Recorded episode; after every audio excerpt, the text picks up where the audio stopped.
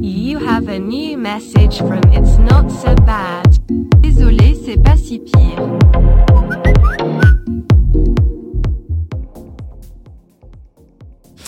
Hello à tous, j'espère que vous allez bien. Alors pour ceux qui me suivent sur l'Instagram de C'est pas si pire, vous avez dû le voir il y a quelques jours ou semaines, je vous ai montré tous les thèmes que je notais dans mes notes euh, iPhone que je voulais aborder dans les futurs épisodes de Beach Please et je vous ai demandé de voter pour le thème qui vous parlait le plus ou que vous vouliez que je développe le plus rapidement et vous avez été hyper nombreux à ma grande surprise à voter le karma.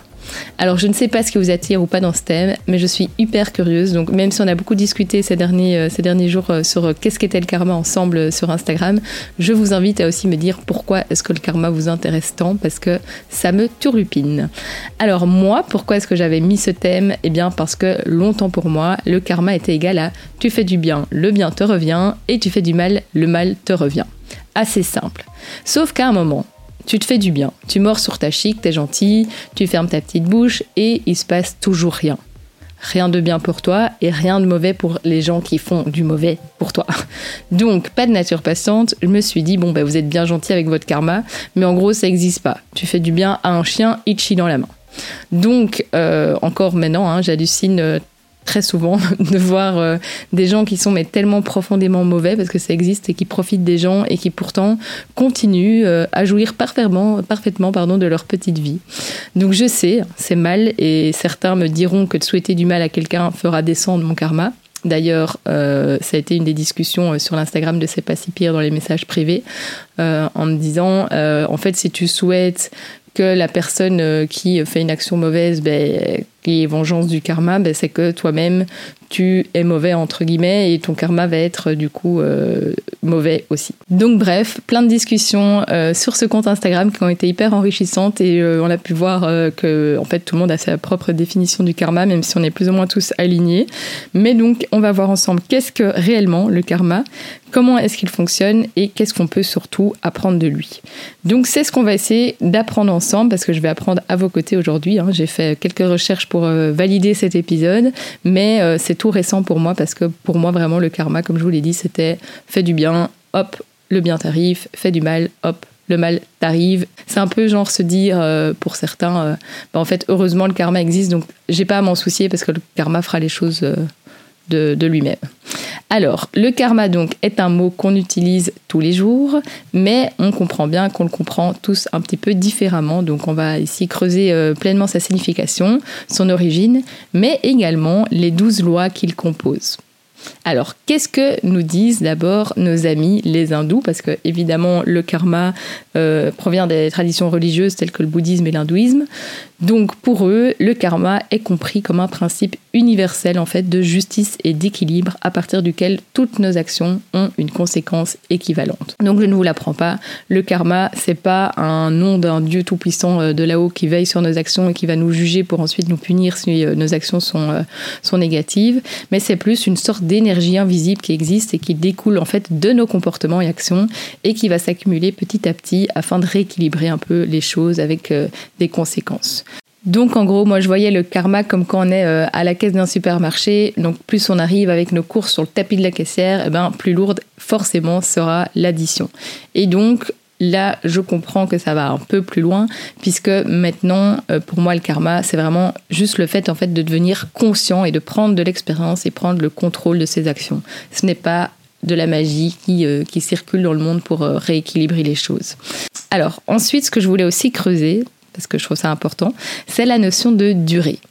Les lois du karma qu'on va creuser juste après nous disent essentiellement que les forces que nous avons mises en mouvement il y a 10 minutes ou il y a 10 vies nous reviendront. Mais en bref, on le comprend, ça peut prendre du temps et même des vies. Parce que dans le karma, euh, du coup, hindouiste ou bouddhiste, le karma symbolise en fait la responsabilité et le paiement de nos actions. Et la réincarnation pourrait nous offrir justement l'opportunité de continuer à avancer, de continuer à justement prendre nos responsabilités, grandir et faire des actions qui sont positives pour nous.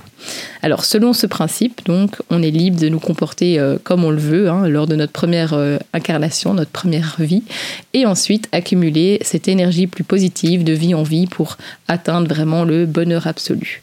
Alors, premier objectif du coup, euh, en tant que première vie, sera d'apprendre à travers nos expériences à être meilleur, et ce, du coup, de vie en vie. Bref, vous l'aurez compris, avec le karma, il ne faut pas être pressé, mais il faut qu'on continue à y croire. C'est un peu la leçon d'aujourd'hui. Alors, je vous parlais tout de suite des douze lois du karma pour être plus heureux, et donc on va creuser ces douze lois.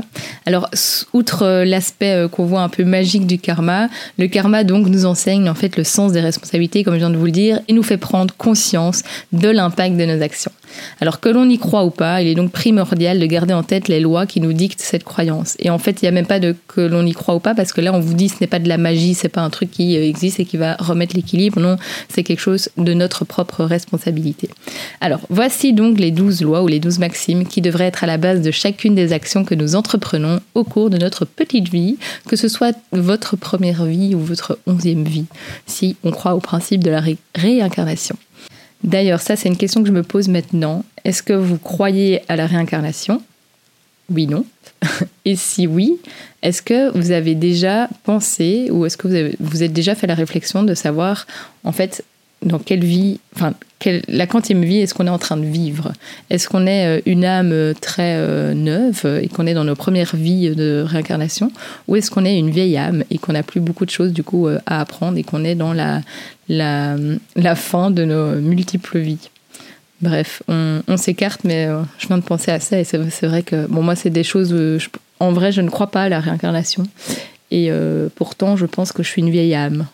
Anyway, donc mes 12 euh, lois du karma, enfin mes 12 lois, pas du tout, c'est les lois, euh, la meuf qui se prend pour une autrice euh, très connue. Alors mes 12 lois du karma que vous devez tous suivre parce que je suis vraiment quelqu'un de très inspirante. Bref, donc la première c'est la grande loi du karma ou la loi de cause à effet. Je pense qu'on en a déjà parlé dans un épisode dans les lois de l'univers, mais donc c'est le grand tu récoltes ce que tu sèmes. Ce que nous mettons dans l'univers nous reviendra. Alors l'énergie négative qu'on envoie aux autres nous revient aussi, mais en dix fois plus puissante. Donc ça c'est la première loi qui nous dit tout cela. Donc ça c'est la première loi et on est censé euh, la suivre pour pouvoir être plus heureux. La deuxième loi est la loi de la création. Donc ça c'est une loi que j'aime beaucoup. Elle nous dit qu'il faut créer les options qu'on souhaite avoir dans notre vie. Ce qui nous entoure fait partie de nous et il est donc de notre responsabilité de nous assurer que tout est propice à l'aboutissement de nos projets. Donc en gros, on fait partie du monde, on est des adultes et on peut prendre nos responsabilités et créer les choses qu'on souhaite avoir. Bref, j'adore cette loi. La troisième loi, c'est une loi que j'ai appréciée aussi, la loi de l'humilité. Donc en gros, ça dit que ce que tu refuses d'accepter, ben, en fait, continuera à t'arriver. Ça, je suis tout à fait d'accord. Et alors, être humble, hein, vu qu'on parle de la loi de l'humilité, c'est être capable justement de voir la réalité, même si elle ne nous plaît pas. Et ça, je pense qu'on a énormément à se fermer les yeux sur plein de choses. Et cette loi de l'humilité nous rappelle qu'en fait, ça implique de regarder à l'intérieur de nous pour voir nos blessures, nos défauts, nos faiblesses. Et en gros, cette loi nous dit que seuls ceux qui sont capables de se voir de manière authentique sont capables de faire un changement. Et donc, à partir du moment où tu fais un changement positif de ton âme, eh bien, le karma sera bon avec toi. Alors, la quatrième loi, c'est la loi de croissance qui nous dit que pour grandir de façon authentique, c'est nous qui devons changer et non les personnes, les lieux ou les choses qui nous entourent. Euh, donc, c'est un peu lié à la loi de la création, la création, sauf que là, on a ce principe de croissance, hein, de développement. Et donc, la mise en œuvre de ce principe très basique demande évidemment beaucoup d'efforts. Alors, pourquoi? Eh bien, simplement parce que dans notre société, on ne nous a pas éduqués comme ça, selon cette loi de la croissance. On est tous, euh, enfin tous, euh, entre guillemets, obsédés, donc l'être humain, surtout est obsédé par le regard des autres, hein, c'est vrai, par l'envie de ce que nous n'avons pas, hein, le célèbre euh, l'herbe est plus verte ailleurs, par l'envie de ce que l'autre possède et tout ça. Et donc nous sommes au final des êtres humains un peu passifs qui attendent que les autres changent pour s'adapter à nos besoins. Donc, via cette loi, eh ben, elle nous dit qu'on aura le contrôle de nous-mêmes que lorsque nous, que nous serons capables de grandir de l'intérieur et de grandir, donc de croître. Alors, la cinquième loi est la loi de la responsabilité Donc elle nous dit qu'il faut euh, prendre la responsabilité de chacune de nos actions, que notre bonheur dépend de ce qu'on fait, de ce qu'on dit ou ne dit pas, de nos silences, de notre présence ou nos absences. Bref, on est responsable de nos choix, de nos erreurs et de nos succès. Donc ça, j'aime beaucoup aussi cette loi pour ça. L'adversité, du coup, apparaît quand on s'y attend le moins. Et dans ces cas, ce qui compte, c'est pas, euh, c'est pas, c'est justement notre attitude vis-à-vis de ce qui va arriver, la façon dont on va réagir, qui va déterminer également, euh, en, en gros, l'effet qu'on va produire. Et donc, c'est pas ce principe magique du karma. Non, c'est juste pouvoir prendre euh, la responsabilité de nos actions et réaliser que chaque action a un effet et qu'on est responsable de nos actions. Par conséquent, cette loi nous dit qu'il faut être responsable de nous-mêmes, de nos paroles, de nos actions et de nos réactions. La sixième loi, la loi de connexion, elle nous dit que tout existe et est sorti un peu. Euh, enfin, tout existe et tout est connecté. Donc, moi, je le vois un peu comme. Euh, bah, par exemple, un, bracelet hein, de perles. Donc, si une perle bouge, bah, tout, le, bracelet va un petit peu euh, bouger. Si l'une euh, se casse, bah, forcément, euh, tout le bracelet se, casse et toutes les perles se détachent.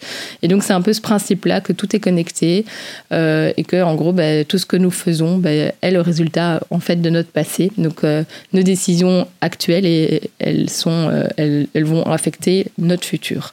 Donc, bref, cette loi nous dit que rien n'est laissé au hasard, aucun lien n'est lâche dans notre existence. Et donc, il faut percevoir la loi de connexion afin d'être plus cohérent dans chacune de nos décisions parce qu'on sait que ça va, avoir une conséquence sur le futur. La septième loi, la loi d'attention, que j'aime beaucoup aussi parce que ça fait un peu écho euh, au moment présent euh, que j'adore, hein, vous le savez. Donc cette loi nous dit qu'on ne peut pas penser à deux choses en même temps. Donc c'est vraiment la loi qui nous rappelle de l'importance de pouvoir entraîner aussi cette attention et de, de, pouvoir voir les choses qui sont autour de nous. Parce que notre réalité est pleine de, de belles choses, d'opportunités et de petits coins à découvrir. Et c'est là que se trouve le bonheur selon cette loi et selon moi, grande autrice. Donc c'est nous dire que seuls ceux qui sont attentifs dans leur esprit, dans leur cœur, se connecteront avec ce que l'univers leur réserve. En revanche, ceux qui ne regardent le monde qu'à travers le manque, le matérialisme, le désir de possession, eh ben, clairement, ils comprendront rarement le, le mystère du hasard et ces petits bonheurs-là. Bref, la magie de la vie. Bref, on l'a compris, se concentrer, c'est regarder le monde avec notre cœur. Comme c'est beau. Alors la huitième loi, la loi du don et de l'hospitalité, elle est très simple. Celui qui protège, accueille et est capable de donner finit aussi par recevoir tôt ou tard, cet acte de noblesse nous récompensera comme nous le méritons. Alors là, de nouveau, hein, il ne faut pas le voir comme de la magie. Hein. Tu, protèges ou accueilles quelqu'un, hop, la, magie va faire que ce sera le, le cas aussi. Non, c'est juste que forcément, tu es bon avec euh, autrui, bah, la personne aura clairement envie d'être bon avec toi également. Alors, la neuvième loi, la loi de l'ici et maintenant, hein, donc un peu, un peu liée avec euh, la loi d'attention, elles sont souvent d'ailleurs mises euh, ensemble, c'est le fait de regarder en arrière et vivre ancré dans le passé est ce qui nous empêche de profiter du présent? Ce n'est que lorsque on apprend à entraîner notre attention justement dans le moment présent qu'on peut mieux apprécier chaque instant et être conscient de tout ce qui se passe autour de nous et retrouver ces petits bonheurs comme je vous le disais dans, dans la loi de l'attention. Et donc à ce stade, il est également, également nécessaire d'appliquer cette loi d'attention comme je vous le disais. Une chose qui nous enseigne de très bonnes pratiques comme la pleine conscience. Alors, la loi numéro 10, c'est la loi du changement. Alors, l'histoire se répète hein, jusqu'à ce qu'on apprend les leçons nécessaires pour euh, changer un petit peu notre voie, notre chemin. Et donc, la loi du changement, c'est aussi la loi de la responsabilité qu'on a déjà vue. Parce que c'est que lorsqu'on est capable de nous comprendre nous-mêmes, qu'on va mettre en mouvement les changements qui vont construire du coup notre véritable destin et qu'on va trouver le chemin qui, qui est fait pour nous et qui euh, nous épanouit. La onzième loi, la loi de la patience et de la récompense. Les lois du karma nous rappellent du coup souvent que toutes les récompenses nécessitent un effort initial, que rien ne vient par hasard, rien n'arrive juste parce que le destin ou la chance nous souhaite ainsi. Et donc même si souvent, en effet, il y a des coïncidences magiques, hein, ça arrive, euh, ces événements généralement répondent à une cause initiale et donc, c'est toujours la même idée qu'on est les architectes de notre présent, qu'on construit notre avenir et que cela implique un effort, de la volonté et de la détermination. Et qu'en gros, du coup, bah, la plus grande récompense, et c'est vrai, bah, celle qui finit par venir après avoir combiné patience et persévérance. Alors certains ne le verront pas comme ça, mais je pense qu'en majorité, quand même, on, jouit plus de sa récompense lorsqu'on a donné euh, quand même pas mal euh, d'efforts. Et la dernière loi, la loi de l'importance et de l'inspiration, nous dit que la valeur d'une chose est le résultat direct de l'énergie et de l'intention qui y sont mises. En gros, cette loi nous, donne envie de nous impliquer dans tout ce qu'on fait, de trouver une inspiration qui fait naître de grands rêves et finit par euh, nous donner euh, la vie en fait qu'on aspire. Et donc, cette loi nous dit que si on accorde de l'importance à chaque objectif euh, proposé et qu'on investit nos meilleures ressources personnelles dans ces buts-là, eh ben, la magie finalement opérera. Donc voilà, on vient très rapidement de voir les 12 lois du karma, hein, donc c'est très rapide et j'espère que vous m'avez pas perdu. Mais en gros, euh, vous l'aurez compris, je pense que le résumé c'est que euh, le karma, euh, ce n'est pas de la magie, c'est pas un juge, comme je vous le disais dans l'introduction, qui va punir ou non ou récompenser les petits êtres humains qui peuplent ce monde, mais c'est plus une manière de penser et de, de pouvoir être épanoui dans notre quotidien et d'être plus aligné avec nos valeurs et donc plus heureux. En résumé, on le comprend, la loi du karma n'a rien à voir avec cette punition ou cette récompense en fonction de nos actions. C'est la simple loi de la causalité en gros. On vit, nous vivons les effets de nos actions. On vit les effets de nos actions et de notre état d'esprit derrière nos actions. Et c'est pourquoi on peut tirer les leçons de nos expériences pour apprendre et grandir et être plus heureux. Alors, on va à présent, si vous avez encore le temps et si vous êtes toujours avec moi, mais je vous le conseille parce que c'est quand même hyper intéressant ce qui vient, on va creuser spécifiquement sur un auteur incroyable que beaucoup connaissent, qui est Jay Shetty, et qui est un collègue à moi, puisqu'il est aussi podcasteur.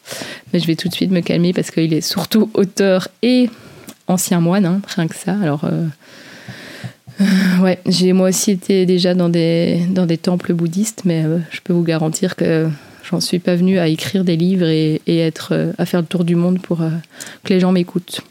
Pas encore, du moins, peut-être un jour. Mais bon, ce sera pas un temple bouddhiste, mais plus euh, un, un, bar dans lequel j'irai. Enfin bref.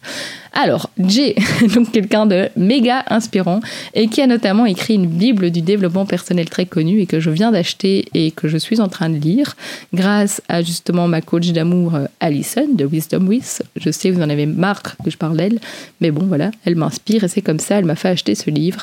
Et donc, dans cet ouvrage, ce fameux Jay nous expose ces huit lois de l'amour. Alors, je vais pas, je vous rassure, on vient de passer 12 lois, donc je vais pas décrire les huit lois de l'amour. Ce sera le sujet peut-être d'un jour d'un autre podcast que j'aurai fini le livre. Mais là, je vous le mets dans le mille. La deuxième loi des huit lois de l'amour est la suivante. N'ignore pas ton karma. Alors, le destin a fait en sorte que j'achète ce livre et justement, j'étais en train de faire cet épisode du karma, donc euh, c'était c'était tout gagné. Alors, le karma donc fait référence à la notion selon laquelle donc pour Jay, hein, le karma fait tout à fait référence à cette notion euh, que nos actions passées influencent nos expériences présentes et futures. On l'a bien compris dans les, dans les douze lois. Et en d'autres termes, que chaque action que nous posons crée une cause et aura une conséquence. Alors, ce cher Jay Shetty a formulé donc cette loi spécifique sur le karma dans le contexte de l'amour. Alors, pour lui, nos actions et nos intentions dans nos relations affectent notre expérience et notre destin amoureux. Donc ça va pouvoir souligner l'importance d'agir avec bienveillance, de prendre en compte les conséquences de nos actions et de cultiver des relations saines et équilibrées. Et oui, ça existe les amis. Donc c'est parti, on va vite creuser euh, sur ce que cet homme brillant a nous enseigné euh, sur le, karma dans, l'amour. Donc pour lui, le karma est un cycle. Hein. Et quand nous sommes jeunes et que nous grandissons, eh ben, notre environnement nous inculque des habitudes que nous ne choisissons pas parce que une série de choses, dont les parents, etc. Et donc, ce cher Jay appelle ça des impressions. Mais donc, impressions, vous pouvez le voir comme des habitudes qu'on n'a pas choisies, mais qu'on a pris depuis, euh, depuis la tendre enfance. Et donc, progressivement, à force d'essais et d'erreurs dans notre vie, eh ben, on va modifier certaines impressions pour atteindre l'équilibre et être plus heureux et plus aligné avec qui nous sommes. Mais pour cela, il faut d'abord comprendre leurs origines, qui remontent, comme je l'ai dit, parfois à l'enfance. Et donc Jay va proposer euh, dans, dans le début de son livre, et dans cette partie sur le karma, un exercice hyper intéressant, qui est de un peu faire un exercice de méditation, qui est de converser avec une version plus jeune de nous-mêmes. Donc bref, de retourner vers l'âge de nos 12-14 ans et de retrouver en fait à ce moment-là quels étaient nos, désirs, nos désirs qui n'ont pas été, euh, enfin qui ont été frustrés entre guillemets. Donc l'exercice est euh, d'apporter à notre moi jeune toutes les paroles et câlins dont nous avons eu besoin à ce moment-là. Donc qu'avions-nous besoin d'entendre, mais que nous nous sommes jamais dit? C'est un exercice que j'avais fait à l'époque sous hypnose et qui m'a fait euh, tellement de bien. Mais ici, bah, avec un peu de focus, je pense qu'il est tout à fait possible de le faire seul chez soi sans hypnose. Donc, ces conversations avec son moi jeune nous aident en fait à identifier les, ce qu'il appelle les cadeaux et les failles qui s'accrochent à nous depuis notre jeune âge pour, euh, pour ensuite avoir des conséquences euh, sur toute, euh, toute notre vie amoureuse là du coup. Mais en, en gros, c'est toute notre vie pour plein de choses. Il n'y a pas que pour l'amour. Et donc, pour comprendre tout ça, il nous dit qu'il faut analyser nos sources. Et c'est là qu'on va aller voir les sources du karma. Alors, entre guillemets, il y a, trois sources qui sont notées euh, ici euh, dans son livre, mais je pense qu'il y en a, en gros, on l'a bien compris, hein, ça peut venir de partout euh, dans notre enfance, c'est des, habitudes qu'on a, mais qu'on ne questionne pas. et donc, la première de ces sources, c'est les parents. Euh, donc en gros, la relation de nos parents, euh, comment ils étaient ensemble, quel était l'amour qu'il y avait entre eux, euh, quel soutien ils se donnaient. Donc tout ça, c'est des habitudes qu'on a appris très jeune et qu'on va vouloir un peu reproduire sans, vraiment y réfléchir dans notre futur et dans notre vie d'adulte. Il y a aussi tous les films, hein, les films comme la publicité, la musique et tout, qui nous inculquent certains clichés. Donc par exemple, l'amour au premier regard. Donc on peut avoir vu un film par exemple très jeune avec, euh, avec l'amour au premier regard. Et donc, euh, quand on va grandir, ben, en fait, c'est ça qu'on va chercher. Euh, par exemple, pour moi, clairement, le film de ma tendre enfance, c'était The Notebook, hein, n'oublie jamais, un film merveilleux, mais qui, je pense, m'a fait me convaincre que je désirais un amour passionnel avec un homme extrêmement beau, Ryan, si tu m'entends. Et surtout, un amour mais tellement fusionnel qu'il nous emporte jusqu'à la mort. Waouh, c'est beau. Donc ça, ça a sans doute influencé euh, aussi euh, plein de choses chez moi, dont ma peur euh, de la séparation.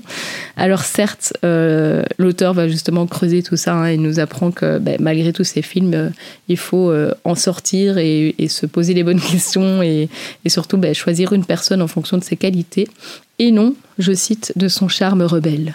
Sauf que Ryan, hein, en plus d'avoir ce charme rebelle, il avait aussi quand même la qualité de savoir construire une maison de ses propres mains.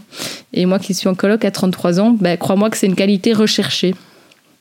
Bref, une autre source hein, du karma, ça peut être aussi euh, nos premières expériences euh, on est toujours dans le contexte d'amour ici parce que c'est ce que j'aime, mais ça peut, être, euh, ça peut être lié à autre chose. Mais nos premières expériences amoureuses, du coup, ça peut être les premières expériences amicales, premières expériences professionnelles. Et donc, il nous fait réfléchir aussi à ça. Hein. qu'est-ce qu'on a vécu dans notre premier amour? Qu'est-ce qu'on a appris comme habitude? Et qu'on est en train de, de reproduire euh, à l'âge adulte Bref, toutes ces habitudes apprises dans l'enfance comportent, et c'est ça qu'il va décrire dans ce chapitre du karma, plein de pièges classiques, et c'est ces pièges-là qu'il essaye de justement mettre, euh, mettre en lumière pour pouvoir justement changer un petit peu nos actions et changer nos comportements pour que le karma devienne équilibré et positif dans nos relations amoureuses. On, va du coup un petit peu creuser justement euh, tous ces pièges qu'on doit essayer de casser pour que notre karma amoureux euh, se transforme, se rééquilibre. Euh, et donc voici donc quelques schémas, ces pièges classiques dans les relations. Donc il y a par exemple la chasse, hein, le fait de courir obstinément après quelqu'un qui nous montre pas d'intérêt. Donc ça c'est quelque chose qui peut venir de notre enfance et qui du coup fait en sorte que nos relations ne fonctionnent pas, donc qui sont un piège. Le projet, donc c'est le fait d'entrer en relation avec euh, le projet de prendre soin de la personne, euh, alors qu'en vrai, on peut pas transformer une personne à sa place. Donc pareil, c'est des choses qui viennent de l'enfance. On peut avoir aussi tendance à être autoritaire ou à être dépendant. Et le juste milieu est justement de soutenir l'autre dans ses projets tout en gardant un petit peu son, son identité. D'ailleurs, à ce propos, euh, Jay donne un lien d'un test en ligne pour euh, pouvoir déterminer un peu le rôle qu'on joue dans nos relations. Donc euh, je ne l'ai pas encore fait, mais euh, du coup je vais le faire incessamment sous peu et je vous mettrai le lien en story à la une sur l'Instagram de C'est pas si pire que vous, pour que vous puissiez vous aussi faire le test parce que je sais que ça marche toujours, vous aimez ça et je le comprends. Alors, euh, il y a les relations aussi qui sont euh, basées euh, sur la sexualité. Donc, J nous dit que le sexe, et c'est pas le seul à le dire, hein, mais permet de générer en particulier chez l'homme de l'ocytocine qui peut donner le sentiment momentané d'être amoureux. Et donc voilà, c'est en fait un, au final, si on a des, des une sexualité très épanouie avec la personne au début, on peut se croire qu'on est fou amoureux alors qu'en fait c'est que hormonal et, chimique. Et donc évidemment ça peut euh, altérer notre jugement et surtout on le sait, généralement ça dure malheureusement qu'un temps et donc euh, souvent on peut, on peut être euh, après amené à avoir des ruptures amoureuses parce qu'en fait la personne n'était pas réellement amoureuse, c'était chimiquement quelque chose qui se passait en lui parce que vos relations sexuelles étaient très intenses. Alors, un autre point, il faut faire attention selon lui pour, euh, pour pouvoir rééquilibrer notre karma et justement ne pas l'ignorer, c'est que l'habit ne fait pas forcément le moine. Et donc, il va reprendre six opulences, dont le fait d'être, euh, d'avoir de la connaissance, d'être connu, d'avoir beaucoup d'argent, d'être très beau, d'être très fort, etc. Et donc, en fait, ces opulences, comme il les appelle, peuvent nous attirer chez quelqu'un, mais que c'est pas vraiment ça qui va déterminer qui il est et ses qualités. Et donc euh, petit à petit, euh, si on est attiré par quelqu'un, par exemple de, riche, ben, on va finalement découvrir euh, en passant du temps avec lui que ok, il est riche et c'est une belle qualité pour certains, mais à côté de ça, il est aussi très con, par exemple. donc bref, l'habit ne fait pas le moine, mais ça on le sait. Une autre chose aussi, c'est que et ça c'est très lié au karma, hein. on attire ce qu'on montre de nous-mêmes, et donc c'est très simple. Si justement, si on garde ce principe de richesse, si on montre notre richesse, bah, les gens vont être attirés par notre richesse parce que c'est ce qu'on montre. Donc en gros, si on veut tout le temps montrer ma Rolex au bras, chose que je n'ai pas. Hein. ne venez pas me cambrioler, je n'ai pas de Rolex. Donc, mais juste, si je montre constamment ma richesse et que je suis très fière de montrer euh, ma Rolex que je n'ai pas au bras, ben en gros, je pose l'intention de montrer que je suis riche et que c'est qui je suis. Et donc, finalement, ben, je vais attirer des gens euh, ben, qui aiment euh, aussi les Rolex, quoi. J'adore simplifier les choses comme ça. J'espère que vous me comprenez et que vous, comprenez aussi que j'utilise des exemples très simples, mais qu'il faut aller un petit peu plus loin que ce que je dis. Alors, une autre chose, c'est que c'est ce que tu attends que les autres te donnent, donne-le toi pour commencer. Donc ça aussi, c'est génial, j'adore, je valide. Donc il faut se demander ce qu'on a besoin euh, et ce qu'on a besoin de son partenaire, hein, parce qu'on est toujours dans le contexte amoureux ici avec euh, Jay. Euh, qu'est-ce qu'on attend de l'amour, de l'attention, de la reconnaissance? Est-ce qu'on attend un sourire, de l'écoute, des câlins? Et donc en gros, il faut réaliser ce qu'on a envie d'avoir et ce qu'on veut donner. Et surtout, bah, du coup, euh, il faut réaliser que tout ça, bah, en fait, tu peux te le donner à toi petit à petit euh, chaque jour. Et que même euh, bah, un sourire, tu peux te sourire dans le miroir et que ça fait du bien aussi. Alors, pas tout le temps, hein. quand on va mal, c'est pas parce qu'on sourit dans le miroir qu'on va aller mieux, mais c'est tous les petits gestes de nouveau adoptés au quotidien pour tendre vers un bonheur ultime. Alors, une autre règle qui, euh, peut euh, casser euh, ce karma négatif et justement développer notre karma positif, c'est prendre deux fois trois minutes par jour. Donc ça, c'est très simple. Et donc, il nous conseille de prendre trois minutes au moment de la journée qu'on préfère, mais bon, il conseille quand même le matin. Et moi, je valide pour la matinée parce que je suis quelqu'un de très matinal. Et donc, il nous propose de commencer sa journée en prenant trois minutes pour déterminer une action qu'on fera aujourd'hui et qui nous fera du bien et cette action doit subvenir en fait à nos propres besoins et du coup à la fin de la journée bah, pouvoir évaluer euh, qu'est-ce que cette action nous a apporté. Et voilà donc pour les, euh, les apprentissages de ce cher auteur euh, Jay Shetty. Euh, de son livre, du coup, les huit lois de l'amour. Euh, c'est tout, je pense, ici pour moi, pour le karma. Euh, je crois qu'on a bien compris que le, message final, c'est que ce n'est pas de la magie, mais c'est juste des, une manière d'agir qui, qui nous fait du bien et une manière de croître et d'apprendre de nous-mêmes. Donc, donc voilà, j'espère que vous avez quand même appris dans cet épisode, mais donc je le répète, hein, donc ce n'est pas quelque chose de magique. On a 12 lois du karma qui peuvent nous aider au quotidien à tendre vers un bonheur. Euh, j'essaierai d'en faire un petit visuel euh, aussi sur le compte Instagram euh, de C'est pas si pire, comme ça on peut constamment les, revoir et les retenir.